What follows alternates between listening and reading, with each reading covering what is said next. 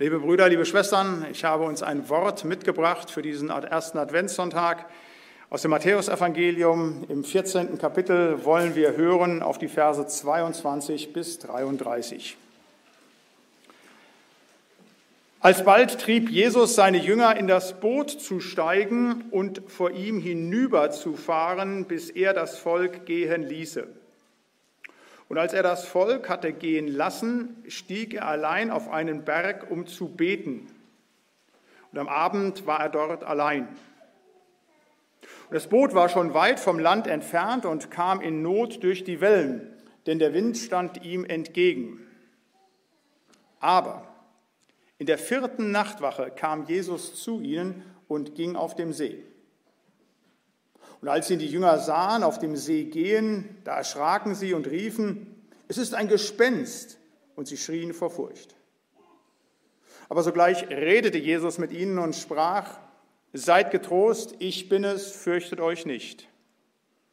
Petrus aber antwortete ihm und sprach, Herr, bist du es, so befiehl mir, zu dir zu kommen auf dem Wasser. Und Jesus sprach, komm her. Und Petrus stieg aus dem Boot und ging auf dem Wasser und kam auf Jesus zu. Als er aber den starken Wind sah, erschrak er und begann zu sinken und schrie, Herr, hilf mir. Jesus aber streckte sogleich die Hand aus und ergriff ihn und sprach zu ihm, Du Kleingläubiger, warum hast du gezweifelt? Und sie traten in das Boot und der Wind legte sich. Die aber im Boot waren, fielen vor ihm nieder und sprachen, Du bist wahrhaftig Gottes Sohn. Amen. Wir wollen stille werden und beten. Lieber und Heiland, wir wollen dir Dank sagen für dieses wunderbare Evangelium aus dem Matthäusevangelium, das du uns heute Morgen schenkst als Predigtext. Und wir wollen dich bitten für diese Predigt, dass du zu einem jeden von uns jetzt sprechen wolltest in unserer Situation zu unserem Glauben. Dass das geschieht, dass wir in dieser Predigt deine Stimme vernehmen. Dazu brauchen wir deine Hilfe, dein Geleit und deine Führung. Und darum wollen wir dich jetzt alle miteinander bitten.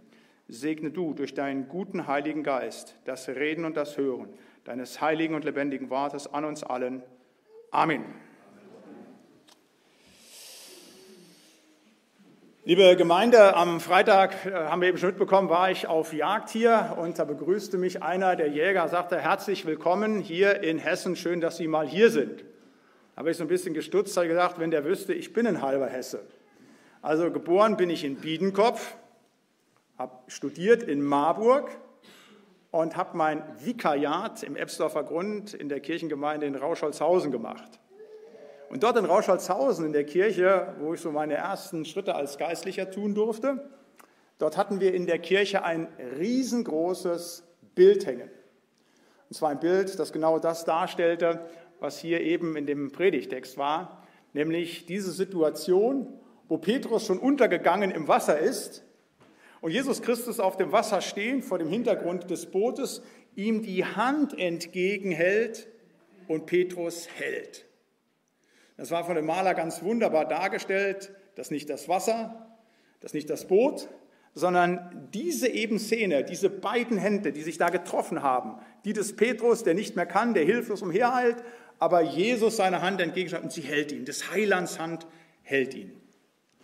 Und darüber möchte ich heute Morgen zu euch sprechen, darüber möchte ich predigen. Über diese Hand des lebendigen Gottes, die uns hält. Und das möchte ich dir zusagen, dass es in der ganzen Predigt darum geht, dass du gehalten bist durch diesen wunderbaren Gott. Und so habe ich denn auch diese Predigt überschrieben, du bist gehalten. Du bist gehalten. Und ich habe vier Punkte mitgebracht, an denen ich ausgehend von dieser Geschichte das noch einmal deutlich machen möchte, wo du gehalten bist. Du bist erstens gehalten im Aufbruch, du bist zweitens gehalten im Warten, du bist drittens gehalten im Dienst und du bist viertens gehalten im Versagen. Du bist gehalten. Das erste, du bist gehalten im Aufbruch. Diese Geschichte hier Matthäus 14, 22 bis 33 ist eine Geschichte des Aufbruchs. Man überliest das sehr schnell, weil so vieles hier passiert in diesen elf Versen. Aber so geht es los im Vers 22. Alsbald trieb Jesus seine Jünger in das Boot zu steigen und vor ihm hinüberzufahren, bis er das Volk gehen ließe. Jesus treibt die Jünger. Dazu muss man wissen, was vorher passiert ist. Ich sage immer wieder, wenn man einen Predigtext hat oder einen Abschnitt aus der Bibel, ist immer gut zu wissen, was passiert vorher, was passiert nachher. Hier unmittelbar vorher ist die Speisung der 5000.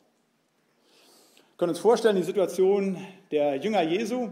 Über Monate sind sie jetzt im Heiland durch Galiläa, durch Judäa gezogen halt. Die haben eine Menge an Entbehrungen gehabt, Anfeindungen, Feindschaft. Aber jetzt ist endlich mal so ein Höhepunkt, was ganz Besonderes. Weil der Schwere der Nachfolge Jesu, jetzt ist gerade so ein Moment, der richtig schön ist. Der Heiland hat vollmächtig gepredigt, was für ein Geschenk, die Worte zu hören.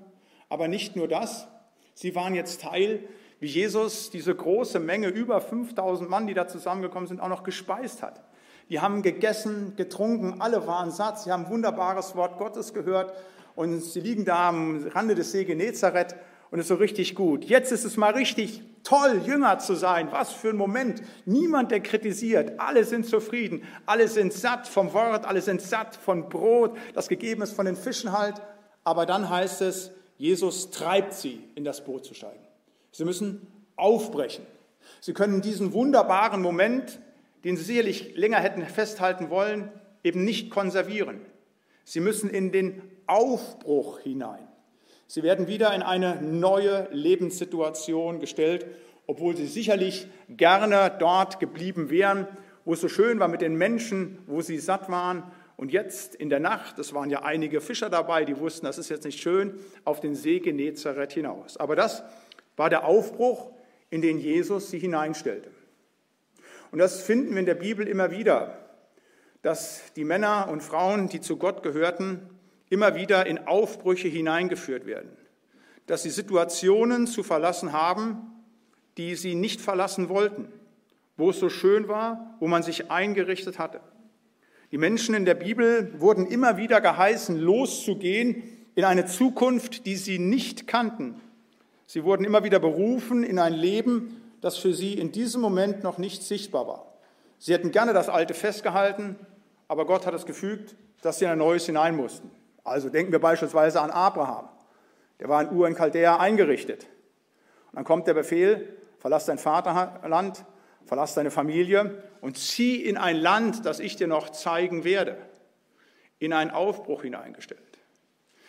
Die Geschichte des Auszuges aus Ägypten ist eine Aufbruchsgeschichte. Und wenn wir von dem Murren des Volkes in der Wüste hören, dann ist das immer wieder ein Hadern darüber, warum mussten wir denn weg von den Fleischtöpfen Ägyptens, obwohl da gar keine Fleischtöpfe waren. Das ist so in den Aufbruchssituationen. Da neigen die Kinder Gottes immer wieder das Alte, was gar nicht so gut war, zu verklären. Und man ist unzufrieden über das Neue, was man noch nicht sieht.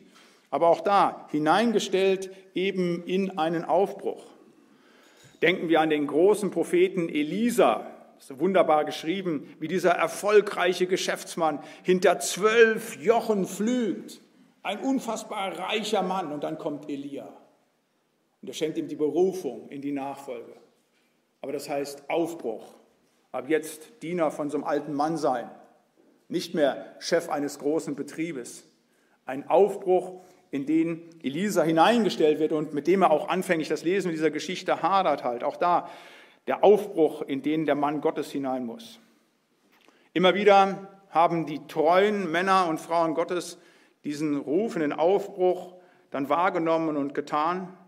Und die, die es nicht getan haben, über die ist eben Schlimmes dann gekommen. Denken wir an den reichen Jüngling, der auch so eingerichtet ist und der den Ruf in die Nachfolger bekommt und dann heißt es jetzt, gib alles ab, was du hast und folge mir nach, auch so ein Ruf in den Aufbruch.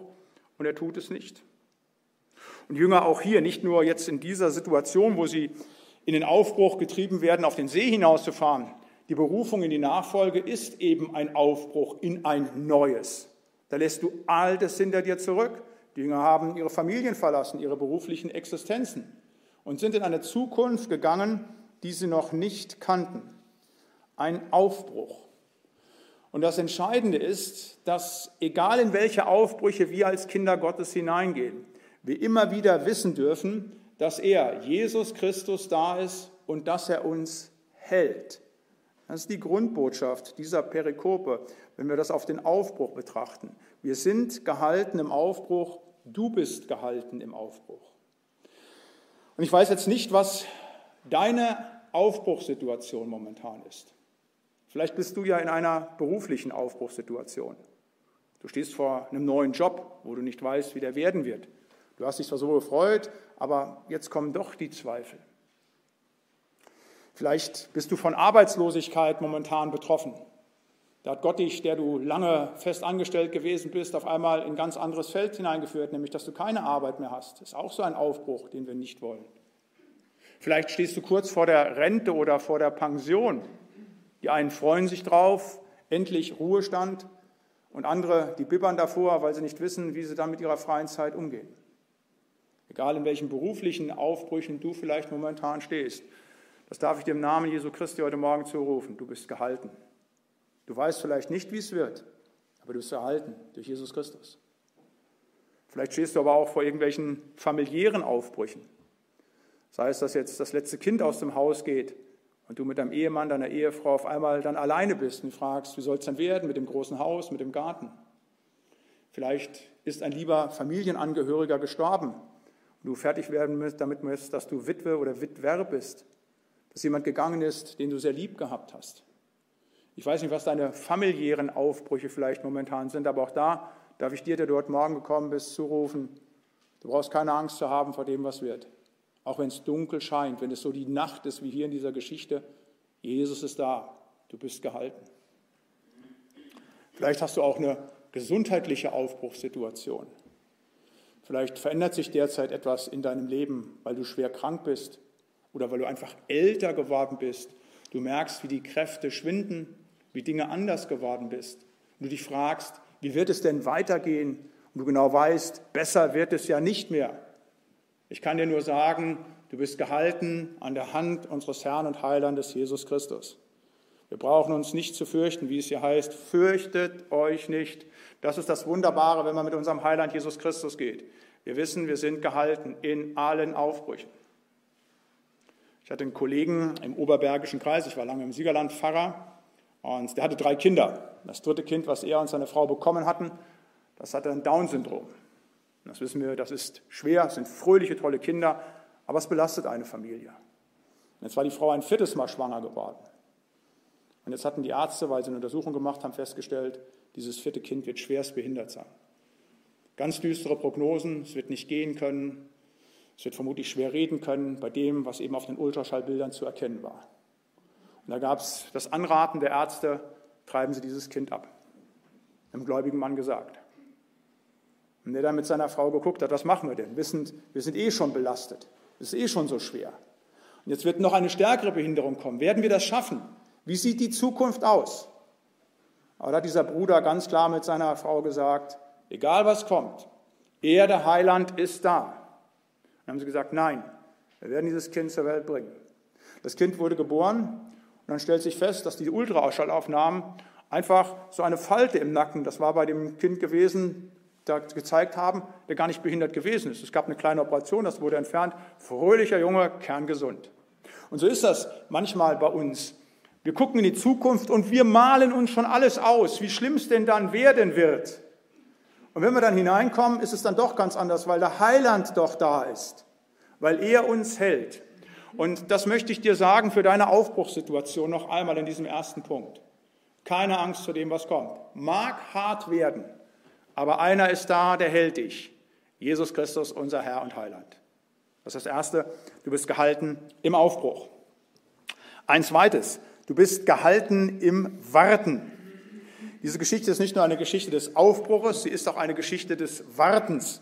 Auch da ist es nochmal interessant hinzugucken auf so die kleinen Details dieser Perikope, dieses Abschnittes, denn kein Wort in der Bibel steht umsonst da. Wir lesen da im Vers 24 und 25, das Boot war schon weit vom Land entfernt und kam in Not durch die Wellen, denn der Wind stand ihnen entgegen. Jetzt kommt es, aber in der vierten Nachtwache kam Jesus zu ihnen und ging auf dem See.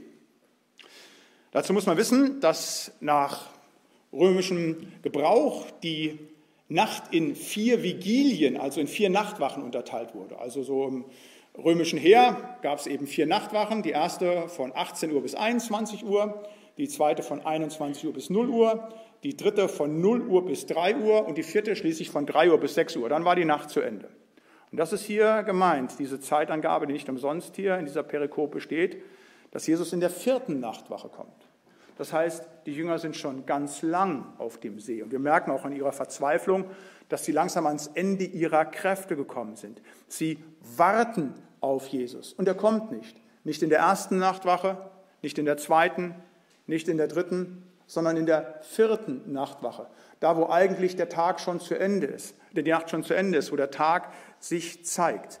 Das ist die Jüngersituation, dass sie warten und rückblickend dann erleben durften, auch wenn wir da gewartet haben, wenn wir dann ungeduldig gewesen sind, wenn wir gedacht haben, er kommt ja nicht, dass sie final erleben durften, dass sie gehalten waren, dass Jesus sie schon im Blick hatte und dass er sie nicht vergessen hatte, wie sie vielleicht gedacht haben. Und auch das möchte ich dir zusprechen für deine Situation, die vielleicht nicht derzeit eine Situation des Aufbruches ist, sondern eine Situation des Wartens. Du bist gehalten. Jesus ist da. Habe nur Geduld. Vielleicht bist du ja in so einer Situation des Wartens, wo du sagst, wann geht denn endlich mein Gebetswunsch in Erfüllung?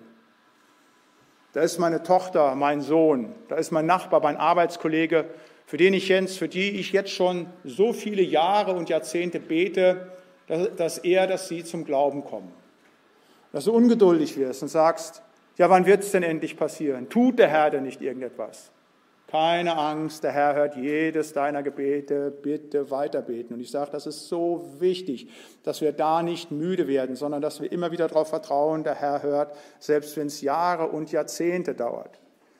Ich könnte euch Dutzende Geschichten erzählen von Leuten, die mir erzählt haben, wie sie zum Glauben gekommen sind. Und dann kam der Nachsatz, ja, und meine Oma, die hat das leider nicht mehr erlebt. Die hat ein ganzes Leben lang für mich die Hände gefaltet. Dann darf ich immer wieder sagen, ja, die Oma sieht es jetzt in der Herrlichkeit, die weiß darum. Und die hat es vielleicht nicht hier erlebt, aber in der Ewigkeit. Und so werden wir manches Gebet nicht in Erfüllung gehen sehen zu unseren Lebzeiten. Wir werden aber sehen, was es, wenn wir in der Ewigkeit sind, getan hat. Dessen dürfen wir sicher sein, wenn Gott uns sagt, dass wir dann erkennen, wie wir erkannt sind in 1. Korinther 13. Also, wenn ihr auf etwas wartet an Gebetserhörung, seid euch gewiss, Jesus ist da, er hält euch. Vielleicht wartet ihr aber auch auf etwas ganz Besonderes, eben etwas Berufliches oder auf etwas Familiäres, dass da der Mann, die Frau des Lebens kommt und ihr sagt, bei mir passiert nichts, bei mir passiert nichts. Nicht ungeduldig werden, Geduld haben halt. Geduld haben, Jesus ist da, er hält euch. Und hoffentlich warten wir alle darauf, dass der Heiland wiederkommt. Wir haben ja heute erster Advent. Wir wissen alle, im Advent denken wir über das Kommen Jesu nach, aber sehr häufig ist es eben nur bezogen bei den Leuten darauf, dass er eben vor 2000 Jahren in diese Welt gekommen ist. Aber er wird eben auch wiederkommen als Richter dieser Welt. Und die Bibel schließt mit den Worten, ja, Herr Jesus, komm bald. Und immer wieder wird es in den Evangelien, in den Briefen des Apostel Paulus thematisiert, diese Wiederkunft Jesu. Aber bei manchen Christen ist das komplett verschwunden. Die haben, als sie angefangen haben im Glauben, das sehr präsent gehabt. Aber dann ist es weniger und weniger geworden und diese Ausrichtung auf das Kommen Jesu, dieses Warten ist nicht mehr da. Ja, es dauert nun schon fast 2000 Jahre, diese Wiederkunft unseres Herrn und Heilandes Jesus Christus. Aber wir dürfen geduldig warten. Er ist da. Und für die Zeit, bis er wiederkommen wird, da sind wir als seine Gemeinde gehalten. Da dürfen wir getrost sein. Er wird wiederkommen und er sieht uns aber er hat eben einen anderen Überblick, einen ganz anderen Horizont dessen, wann er eben wiederkommen wird, als wir es uns vorstellen. Weil eben immer noch so viele Menschen da sind, die noch nicht im Glauben sind. Deshalb, so lehrt es uns die Schrift, wird die Wiederkunft Jesu immer weiter hinausgezögert. Und wir sollen dabei geduldig sein. Die Schrift lehrt die Bibel, die, die, die Schrift lehrt die Geduld als eine große Tugend. Immer wieder wird die Geduld in höchstem Maße gelobt. Wer geduldig ist, der ist weise, heißt es in den Sprüchen. Oder ein Geduldiger ist besser als ein Starker. In Galater schreibt der Apostel Paulus, die Frucht des Geistes ist Geduld. Er ruft uns in Kolosser 3 zu, dass wir die Geduld anziehen sollen und im Timotheusbrief, dass wir der Geduld nachjagen sollen. Das dürfen wir wissen, gerade im Blick auf das Warten auf Jesus Christus. Gerade wenn ihr als gläubige Brüder und Schwestern euch das so sehr wünscht, aber dann manchmal doch angefochten seid, weil ihr seid, wann kommt er denn endlich wieder? Wir sind für diese Zeit des Wartens gehalten. Gehalten durch unseren Herrn und Heiland Jesus Christus. Wir sollen weiter dafür beten, so wie im Vater unser, dein Reich komme. Wir sollen immer wieder einfach das auch präsent haben, dass Jesus Christus wiederkommt. Aber wenn wir da ein Stück weit traurig drüber sind und vielleicht sogar anfangen, so ein bisschen zu zweifeln, da dürfen wir wissen, nein, er kommt wieder. Und für die Zeit, wo wir warten, da sind wir gehalten durch Jesus Christus, unseren Herrn. Das ist das Zweite, das ich dir zusprechen möchte im Namen Jesu Christi von dieser Perikope aus. Du bist gehalten in deinem Warten. Ein drittes, du bist gehalten in deinem Dienst. Hier lesen wir im Vers 29, dass Petrus einen ganz klaren Dienstbefehl bekommt. Da heißt es, und Jesus sprach, komm her. Und Petrus stieg aus dem Boot und ging auf dem Wasser und kam auf Jesus zu. Kann man darüber spekulieren, dass Petrus diesen Dienstbefehl ja ein Stück weit bedingt hat, aber ganz gleich wie. Wenn Jesus einen Befehl gibt, etwas zu tun, wenn er uns an einen Dienst stellt, dann dürfen wir eins wissen, wir sind gehalten. Egal wie aberwitzig das zu sein scheint, wie unmöglich, so wie hier in dieser Situation, wo der Befehl lautet, komm zu mir auf dem Wasser. Wenn Jesus diesen Befehl gibt, da gibt es nur eins, stramm marschieren. Nicht nach rechts, nicht nach links, nicht zweifeln, stramm marschieren, weil wir gehalten sind in unserem Dienst. Martin Luther, der in Worms vor dem Reichstag gestanden hat, als 500-jähriges Jubiläum in diesem Jahr, und dort in Worms dann zum Widerruf aufgerufen wurde, hat er gesagt, das kann ich nicht tun. Er wusste klar, wenn er jetzt nicht widerruft, dann wird er verbrannt werden. Das war ein, eindeutig. Aber er wusste gleichzeitig auch, dass er gehalten ist in seinem Dienst. Dann hat er diesen berühmten Satz gesagt, hier stehe ich, Gott helfe mir, ich kann nicht anders. Ich bin gehalten im Dienst, ich kann nicht anders, als eben zu der Wahrheit des Evangeliums zu stehen. Er hat seinen Dienst wahrgenommen, auch wenn er dachte, das bedeutet jetzt für mich den Flammentod. Und es ist ganz anders gekommen. Auf einmal gebraucht Gott das als Samen für die Entstehung der protestantischen Kirche. Einer, der gehalten war in seinem Dienst. Und das möchte ich dir nochmal zusprechen für deinen Dienst, den du tust, dass du gehalten bist im Dienst. Am Donnerstag haben wir kurz bei euch zu Hause, Stefan, gesprochen über Dienst. Da hat Stefan so lapidar gesagt, ja, dass ein Christ Dienst tut, ist ja selbstverständlich. Das ist auch so theologisch. Das haben wir eben auch nochmal gehört. Du gesagt hast, jawohl, wenn wir Glieder am Leib sind, dann haben wir eine Funktion auch. Das geht nicht anders. Und ich hoffe, dass sich hier jeder seines Dienstes bewusst ist. Ich stelle immer wieder Leuten so vier Fragen, nicht immer expresses Verbes, aber ich check das immer so ein bisschen ab. Erste Frage, die ich den Leuten stelle oder abkläre, ist derjenige, mit dem ich spreche, wiedergeboren? Ja, nein. Ist der wiedergeboren, kann ich zur zweiten Frage, ich komme gleich dazu. Ist er nicht wiedergeboren, dann muss ich mit dem erstmal über Wiedergeburt sprechen. Dem erstmal sagen, dass es wichtig ist, dass er zum lebendigen Glauben findet, dass er sein Leben Jesus übergibt. Aber wenn da Leute sind, bei denen ich feststelle, jawohl, die sind wiedergeboren, dann kommt die zweite Frage. Ist dein Dienst im Reich Gottes klar? Denn das ist genau das, was ich eben angesprochen habe. Jeder von uns hat einen Dienstauftrag, so wie Petrus. Und der ist manchmal anders. Hier in dem Moment war sein Dienstauftrag, auf dem Wasser zu gehen. Der wusste nicht, dass das eines Tages dafür gebraucht würde, dass Matthäus das in sein Evangelium schreibt und dass dann 2000 Jahre später die Geschwister in Hünfeld von diesem Ereignis hören. Das konnte er nicht überblicken, was der Hintergrund davon gewesen ist. Aber er kriegt einen Dienstauftrag und macht ihn. Frage ist, ist dein Dienst im Reich Gottes klar? Nicht dienender Christ, das ist ein Widerspruch in sich selber. Und da hoffe ich, dass jeder von euch sagt, jawohl, mein Dienst ist klar. Wenn nicht, dann meldet euch bitte bei euren Ältesten in der Gemeinde und sagt, hier stehe ich, hier habe ich Kapazitäten, ich kann auch Dienst tun.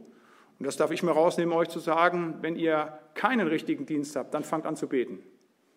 Wenn ihr nicht wisst, was ihr in der Gemeinde genau zu tun habt, oder wenn da momentan nichts Direktes ist, was euch die Ältesten sagen können, dann ist euer Auftrag das Gebetsdienst. Das ist ein allgemeiner Auftrag, der gilt an alle, zu allen Zeiten, für alle Geschwister. Und es wird in Deutschland viel zu wenig gebetet. Ich fand das klasse, dass sie eben gesagt hat, ja, eigentlich hätten wir Dienstagsstunde gehabt, aber Gebet lassen wir nicht ausfallen, wir beten da weiter. Betet. dann nehmt euch das als Dienst, wenn ihr keinen Dienst im Reich Gottes habt. Jeden Tag eine Viertelstunde. Und zwar nicht für eure eigenen Anliegen, dürft ihr auch für beten. Betet für die verfolgte Gemeinde, betet für die Verkündiger in eurer Gemeinde, betet für eure Gemeinde, betet um Erweckung. Denn da wird viel zu wenig für gebetet. Aber wenn Leute dann sagen, ich habe den Dienst, ich sage, ich stelle vier Fragen den Leuten, dann kommt die dritte Frage bei mir, wenn ich sage, na ja klar, habe ich einen Dienst, sage ich, bist du denn auch brennend im Dienst? Gibst du dich richtig hin? Hast du richtig Hingabe im Dienst? Dass du wirklich wie der Petrus keinerlei Fragen stellst, sondern marschierst, wenn der Heiland den Auftrag gegeben hat. Es gibt eine Menge Leute, die tun Dienst im Reich Gottes, aber ebenso mit angezogener Handbremse. Da ist man dann Leiter im Kirchenchor, aber man ist immer wieder froh, na, wenn drei abgesagt haben, dann sage ich den ganzen Kirchenchor, habe ich wieder einen Dienstagabend frei. Man macht es nicht mit voller Hingabe. Man macht es eben so, weil man es machen muss. Gibst du dich hin in deinem Dienst? in dem Dienst, in dem du gehalten bist, den du ja nicht für dich tust, sondern wo du im Leib Christi gehalten bist. Und das müssen wir immer wieder vor Augen stellen. Wir tun Dienst für das Reich Gottes, für Jesus Christus. Bist du da richtig hingegeben, bist du richtig brennend? Weil Dienst und Dienst ist zweierlei. Ich erzähle immer wieder gerne an der Stelle die Geschichte von dem vermutlich größten Künstler, der jemals gelebt hat, dem größten Genie Michelangelo. Brillanter Künstler. Also jemand, der alles drauf hatte zu zeichnen, Ideen zu entwickeln. Und der Michelangelo hatte einen großen Lehrer, den Romano, von dem spricht heute kein Mensch mehr, weil der Glanz seines Schülers das alles überstrahlt. Und der Michelangelo hat bei dem Romano gelernt. Und eines Tages geht Michelangelo hin und er fertigt eine Statue an. So eine riesengroße Büste. Und die ist nahezu perfekt. Er ist einfach so begabt, dass er mit ganz einfachen Mitteln diese Büste herstellen kann. Und wie er fast fertig ist, kommt der Romano und guckt sich das an. Und dann sagt der Michelangelo, komm mal von der Leiter runter, da fehlt noch etwas. Und der Michelangelo hat in dem Moment sicherlich gedacht, naja, der nimmt jetzt so das ganz kleine Schmirgelpapierchen und zieht nochmal so eine Ecke so ein bisschen ab. Das macht er aber nicht. Der Romano geht hin und holt den ganz dicken Hammer. Geht hin und schlägt die Statue knitter kaputt. Eine perfekte Statue, die der Romano so nicht hingebracht hätte. Und der Michelangelo steht fassungslos davor. Und in seiner Fassungslosigkeit sagt Romano zu Michelangelo, Begabung ist billig, Hingabe ist kostbar. Und das war die Lehre, die er verstanden hat. Der hatte so viel drauf, dieser Michelangelo. Und das von der Statue war dem ein leichtes. Aber das waren eben nur seine 70 Prozent. Der konnte mehr, der konnte besser. Und wenn du heute die Werke von Michelangelo siehst, dann weißt du, dass der es wirklich mit absoluter Hingabe getan hat. Und das ist meine Frage an dich und deinen Dienst. Wie sieht denn das aus mit deiner Hingabe? Begabung ist billig, das ebenso zu machen, wie ich es gerade drauf habe. Oder gibst du wirklich alles? Denkst, naja, für die Gemeinde reichen 70 Prozent, wenn ich zu Hause mein eigenes Wohnzimmer renoviere, dann werden die 100 Prozent gemacht. Aber hier in der Gemeinde, da gucke ich immer nur so angezogene Handbremse. Wir müssen uns immer wieder vor Augen führen, dass der, der in diese Welt gekommen ist, sich für uns hingegeben hat. Für Jesus war es nicht so ein bisschen nur 70 Prozent, sondern es war der volle Einsatz, den er als wahrer Mensch auf Golgatha gebracht hat.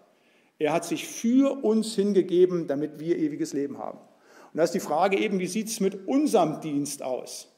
Wird er wirklich mit voller Hingabe gegeben? Und ich möchte dir Mut zu machen, es wirklich mit voller Hingabe zu tun. Denn dafür wirst du eines Tages belohnt werden. Und das ist wirklich das, worauf es ankommt, zu sagen, wenn Gott dir einen Auftrag gegeben hat, einen Dienst, dann tu es mit vollem Einsatz. Und dazu möchte ich euch neu ermuten, auch so ein bisschen auferbauen hier in Hünfeld, gar nicht wissend, ob ihr nicht vielleicht doch alle schon 100 Prozent gebt. Aber wenn nicht, schlagt mal in euch, guckt mal, ob da nicht noch ein bisschen mehr ist, eine Schippe, die ihr drauflegen könnt, für den Gott sich hinzugeben, der sich für euch auf Golgatha hingegeben hat. Und du darfst wissen, nichts von dem, was du einsetzt, wird verloren sein. Deine Hingabe im Dienst ist gehalten von Jesus Christus. Und er sichert dir zu, da fragt mal Petrus auch ganz frech, fünf Kapitel später, was kriegen wir denn dafür, dass wir uns so einsetzen für dich, dass wir Vater, Mutter verlassen haben, die Äcker gegeben haben. Da sagt Jesus, das kriegt ihr hundertfach vergolten und das ewige Leben. Der Einsatz ist nicht umsonst, dessen dürft ihr sicher sein. Denn der Einsatz ist getragen und gehalten von unserem Herrn und Heiland Jesus Christus. Und die vierte Frage, sind wir dann danach nach dem Hochmut. Wenn du denn volles Programm gibst, wenn du richtig hingegeben bist, aufpassen, kommt ganz schnell der Widersacher, setzt sich bei euch auf die Schulter und erklärt euch dann, was ihr für tolle Christen seid. Ihr seid besser als die anderen, ihr seid vollmächtiger und ihr bringt ja so viel. Aufpassen auf den Hochmut. Hast, ist dein Hochmut unter der Kontrolle. Aber hier noch einmal zum Dienst zurück. Betrachte dich bitte selber, ob du da brennend bist. Und hab keine Angst, vollen Einsatz zu geben, wie Petrus. Und hier in diesem Moment gibt einfach, weil du gehalten bist durch unseren Herrn und Heiland Jesus Christus und er es dir reich vergelten wird, wenn du dich für ihn einsetzt. Und ein viertes und letztes, wo du gehalten bist, du bist gehalten in deinem Versagen. Das ist nicht nur eine Geschichte des Aufbruches, des Wartens und des Dienstes. Diese Geschichte ist eben auch eine Geschichte des schlimmen Versagens. Da heißt es in den Versen 30 und 31, als Petrus aber den starken Wind sah, erschrak er und begann zu sinken und schrie, Herr, hilf mir. Jesus aber streckte sogleich die Hand aus, ergriff ihn und sprach zu ihm, du Kleingläubiger, warum hast du gezweifelt? Petrus zweifelt hier daran, dass er wirklich gehalten ist durch Jesus Christus und deshalb geht er unter. Solange er ausgerichtet ist auf Jesus, auf ihn blickt, und ihm vertraut, ohne Zweifel, da kann er auf dem Wasser gehen. In dem Moment aber, wo er anfängt, auf die Wellen und den Wind zu schauen, da geht er unter. Und das ist genau unsere Situation. Solange wir fest ausgerichtet auf Jesus Christus unseren Dienst tun, unser Leben beschreiten, da kann uns letztlich nichts geschehen, weil dann die Hand des lebendigen Gottes uns hält. Aber wenn wir anfangen, auf das Irdische zu gucken, und anfangen, unsere geistliche Mathematik nicht allein vom dreieinigen Gott her zu betreiben, sondern eben die Wellen und den Wind und das Wasser mit hineinzubeziehen und dann Gottes Möglichkeiten einschränken, da müssen wir uns nicht wundern, wenn wir untergehen. Petrus ist da so ein Paradebeispiel, nicht nur hier in der Situation. Der hat so starke Momente des Dienstes. Der ist so gewaltig. Wenn ich dann denke in Gethsemane, wie da die Truppen kommen wie sie Jesus gefangen nehmen wollen. Da ist er bereit zum Kampf, da ist er bereit, sein Leben zu lassen. Er zieht das Schwer und haut ja auch dem Malchus das Ohr ab. Da will er alles geben, all in. Angesichts der großen Soldatenmacht, die da ist, die Übermacht, da will er kämpfen. Großartig, wie hier. Er hört den Befehl, geht raus, kann auf dem Wasser gehen. Aber eine Sequenz später, das sind keine Soldaten, da ist er dann im Hof, am Feuer. Da kommt eine Magd. Eine Frau war damals noch nicht mal zeugungsfähig, also nicht zeugungsfähig vom Gebären, sondern als zeugnisgebend. Und ich sage dann zu ihm, du warst auch mit diesem aus Jesus von Galiläa. Und dann leugnet er es. Dreimal, beim letzten Mal verflucht er sich sogar selber. Kompletter Versager im Dienst. Ich frage mich, was hier in Hünfeld bei euch in der Gemeinde los wäre, wenn ihr jemanden in der Mitarbeiterschaft hättet, der, wenn er draußen gefragt würde, na, du gehörst doch auch zu diesen Christen in der Bibelgemeinde, der sagen würde, ich gehöre nicht zu denen. Bitte glaub mir eins, ich möge verflucht sein, wenn ich zu der Truppe hier gehören würde. Und am Sonntag wird er kommen wollen und sagt, ich will hier die Kinderstunde machen. Der würde aber vor die Brüder zitiert werden, würde man sagen, so funktioniert es nicht. Dann müsste man sagen, eigentlich können wir mit einem Material wie dir nicht weitermachen. Was macht Jesus Christus? Der geht zu diesem Versager Petrus hin. Hier in der Geschichte, dass er ihm die Hand entgegenhält, dass er sagt, komm, ich nehme dich, ich stelle dich wieder ins Boot und sagt, Mensch, du musst nicht zweifeln. Du brauchst dich nicht zu fürchten. Ich halte dich doch. Und als er ihn dreimal verleugnet hat, dann im Gegenpool dazu, beim österlichen Fischzug, wie er Petrus dreimal fragt, hast du mich lieb, hast du mich lieb, hast du mich lieb. Das wusste Jesus, dass dieser Petrus, auf den er die Kirche bauen würde, dass das nur ein Versager ist und dass er den Dienst nicht bringt. Und wisst ihr, so sind wir alle. Bei all dem, was gelingt, wenn wir brennend sind im Dienst, von dem ich eben im dritten Punkt gesprochen habe, es gibt so vieles, wo wir einfach nur Versager im Dienst sind. Jetzt könnte ich vieles von dem erzählen, was der Herr aus Gnade schenkt. Wir haben eben zwei Zeugnisse gehört. Das hat nichts mit mir zu tun. Ich freue mich, wenn ihr was aus meinem Dienst nehmen könnt. Das ist immer nur Jesus halt. Aber was ich erzählen kann, ich habe so häufig in meinem Dienst versagt. Ganz häufig Dinge gebracht, wo wirklich es nur jämmerlich war, wie Petrus hier. Ich erinnere mich an eine Situation in meiner Gemeinde, in der ich damals dient hat, im Siegerland. Da rief mich jemand an und sagt, hier, der Vater ist im Krankenhaus, kannst du den besuchen? Ja, werde ich machen halt. Nächsten Tag spricht mich jemand aus dem Presbyterium und sagt, genau derselbe Mann ist im Krankenhaus, du fahr mal vorbei, der hat nach dir gefragt. Ja, ja, ich fahre vorbei. Und abends ruft mich nochmal ein Presbyter an. Ja, ja, ich fahre vorbei. Den nächsten Tag nicht und übernächsten Tag ruft mich der Bestatter an und sagt, er ist gestorben. Ich hatte es ja irgendwo am Plan, aber da wollte einer nochmal mit dem Pfarrer sprechen, einer, der, zumindest so wissen wir es nicht, der nicht beim Glauben war. Und er wollte nochmal den Pfarrer sprechen. Dreimal haben mich die Leute gefragt, dreimal ein Hinweis darauf. Und dreimal gab es Wichtigeres und eben nicht nur Dinge in der Gemeinde, auch anderes, was du erledigen musstest halt. Ne? Und du bist nicht hingekommen. Und dann stehst du da und musst den Leuten erklären, es tut mir leid, ich habe es leider nicht geschafft. Versager im Dienst. Normalerweise müsstest du sagen, komm, ich packe die Klamotten zusammen, ich mache was anderes, ich gehe zu einer Werbeagentur oder was weiß ich, schul um auf Bankkaufmann oder sonst irgendetwas. Ich kann Pfarrer nicht sein. Aber da kommt Jesus und sagt zu mir, Olli, trotz deines Versagens, ich mache weiter mit dir. Andere Situationen in meinem Leben, auch in der Gemeinde dort im Siegerland, da hatte ich eine sogenannte stille Kasse.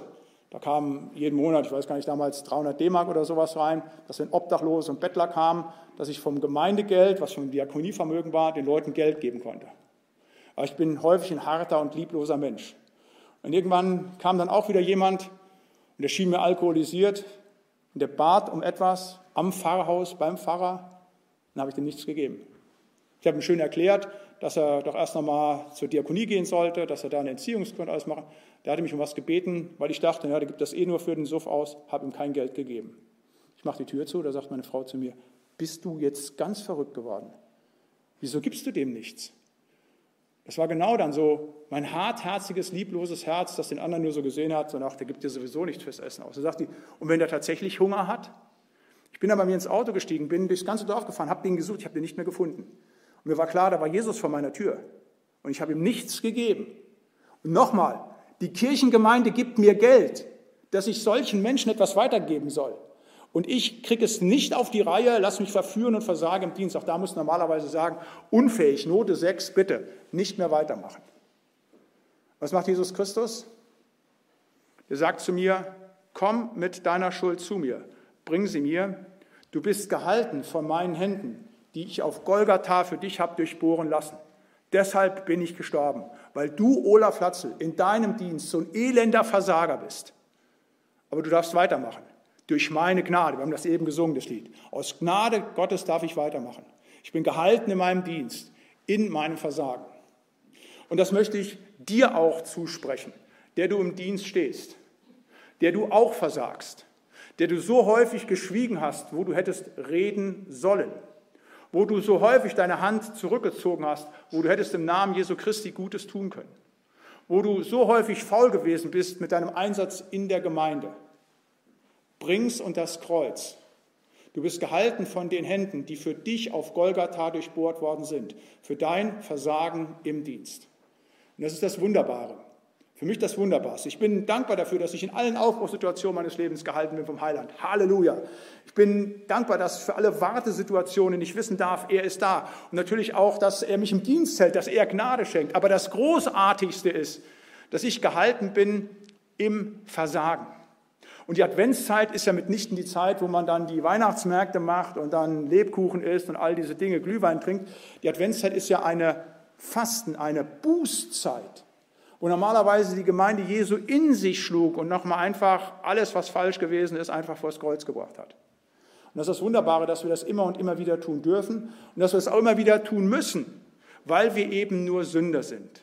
Was eine Katastrophe als solches ist, was aber nicht schlimm ist, wenn wir unsere Schuld in das Kreuz bringen, weil er ja für diese unsere Schuld gestorben ist und weil er uns hält in all unserem Versagen. Und das darf ich dir als letztes noch einmal zusprechen, als vierten Punkt. Auch du bist gehalten in deinem Versagen. Und da gibt es vielleicht etwas in deiner Biografie, vielleicht auch in den letzten Wochen und Monaten, wo du sagst, da habe ich richtig festgestellt, dass ich Gott die Unehre gegeben habe. Bring's und das Kreuz. Und dann wird Jesus dich nicht loslassen, sondern er wird dich helfen, so wie Petrus, der hier zu Jesus schreit, Herr, hilf mir. Dann lässt dich Jesus nicht, sondern er hält dich nach wie vor. Das ist die Botschaft dieser Predigt, dieser Perikope, dass du gehalten bist. Du bist gehalten in deinem Aufbruch. Du bist gehalten in deinem Warten. Du bist gehalten in deinem Dienst. Du bist gehalten in deinem Versagen. Durch Jesus Christus, unserem Herrn, alle Ehre, Lob und Preis ihm. Amen.